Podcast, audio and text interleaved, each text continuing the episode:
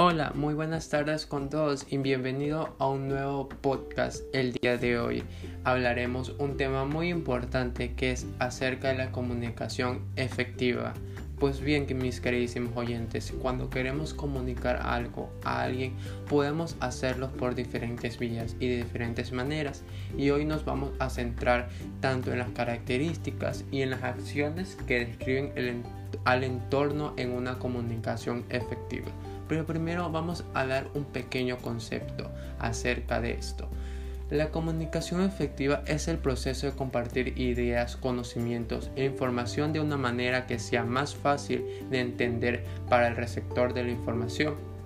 Algunas de sus señas de identidad son claridad, la empatía y la escucha activa. La comunicación efectiva juega un papel vital en el éxito profesional y, personal cómo vendría a ser el profesional que es dentro de una empresa, un trabajo y personal en el ámbito de, conversar o comunicarse con alguien. Los comunicadores efectivos aumentan la productividad y mejoran las relaciones en todas las áreas de la vida a medida que generan confianza en los demás y ayudan a prevenir o resolver problemas. Ahora vamos a comenzar con las características de la comunicación efectiva. Para lograr conseguir una buena comunicación efectiva debemos tener en cuenta una serie de factores y otras características que el mensaje pueda y queremos transmitir de manera eficaz. Dentro de estos proporcionamos lo que es la claridad. El mensaje debe ser claro, descifrable y preciso. Y el destinario del mensaje puede entender fácilmente dónde está el mensaje y luego pueda recordarlo y actuar en consecuencia. ¿A qué vendremos eso? De que debe ser claro, no tener ninguna objeción que se interfiera en el mensaje que nosotros queramos comunicar. Proporcionar información breve. ¿A qué referimos proporcionar información breve? A que la información transmitida a través de una comunicación efectiva debe ser concisa y completa. Esto evita cualquier duda, confusión o malentendido que pueda ocurrir en el lado del receptor. Por eso, estos dos puntos importantes que empezamos tienen mucha eh, relevancia. En este caso, la claridad eh, va cogida de la mano de la proporcionar la información breve, ya porque así debe ser conciso y no debe tener ninguna duda durante el mensaje objetiva. La información objetiva debe ser transmitida por el emisor, debe ser veraz, auténtica y lo más imparcial posible, es decir, de manera objetiva y sin ninguna interferencia que vaya en el mensaje. De interés para el receptor.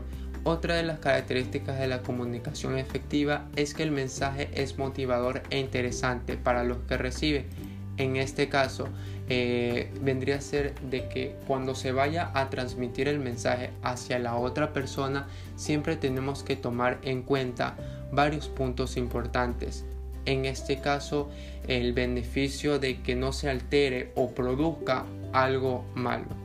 También tenemos que tener en cuenta como un subtema describir las acciones que aportan al entorno en este caso, las acciones que aportan el, entorno es muy importante porque es lo que nosotros nos rodean alrededor de, todo, lo que vamos a llevar día a día en nuestras vidas. En este caso, siempre tenemos que tener en cuenta eh, qué es lo que nos aporta, lo que es el, lo interesante, lo empático, lo receptivo, el aprender a escuchar, también aparte lo respetuoso y también lo flexible. Son estos puntos importantes que nosotros siempre tenemos que llevar y tomar en cuenta en nuestro entorno. ¿A qué se refiere lo oportuno? Que el mensaje debe transmitirse en el momento preciso, es decir, aquel en el cual surge el efecto adecuado para el fin que se desea conseguir.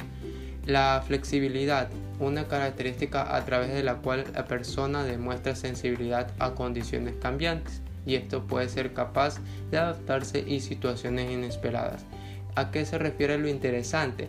El mensaje debe ser atractivo, consiguiendo de esta manera de una motivación e implicación del mismo. Receptividad, el talento para recibir estímulos a una inclinación para captar mensajes, respuestas e importante en el proceso de comunicación. Empatía es saber ponerse en el lugar de los demás. Es tan esencial para relacionarnos que el carácter de ellos nos aleja y nos comunica con los demás. Estos puntos son muy importantes dentro de esto que nos conlleva a que siempre intentemos mantener un contacto visual porque por lo que es fundamental a la hora de comunicar, pero hay que saber cómo hacerlo. Lo más recomendable es sostener la mirada de manera natural, mostrando cierto interés, pero nunca hacerlo de manera forzada o por obligación. El lenguaje corporal es también lo que manifiesta y lo que da a notar nuestros movimientos del cuerpo. El mensaje claro, como vendríamos diciendo anteriormente, los cumplidos de vez en cuando y el tono de voz. Aparte, recordemos que no todos somos excelentes comunicadores y tampoco seguimos los procesos aquí establecidos, pero con ciertos puntos claves y con el interés que le pongamos a las situaciones de comunicación podemos realizar estos procesos efectivamente. Recordemos, no nos no dejemos llevar las cosas así por así, siempre mantengamos una comunicación efectiva clara, precisa y concisa para mantener que el receptor no confunda el mensaje de lo que nosotros queremos transmitir o expresar como una frase que vendremos esto. El único mensaje que cuenta es el que se entiende, no importa si es el que realmente pretendías ofrecer. Entonces, mis queridísimos oyentes, ya saben y espero que hayan entendido el tema de manera expandida así y sobre todo el respeto que nos merecemos mutuamente al dar una, una comunicación efectiva tanto en la intención de transmitir o expresar. Muchísimas gracias y nos vemos en el siguiente episodio de este podcast. Gracias.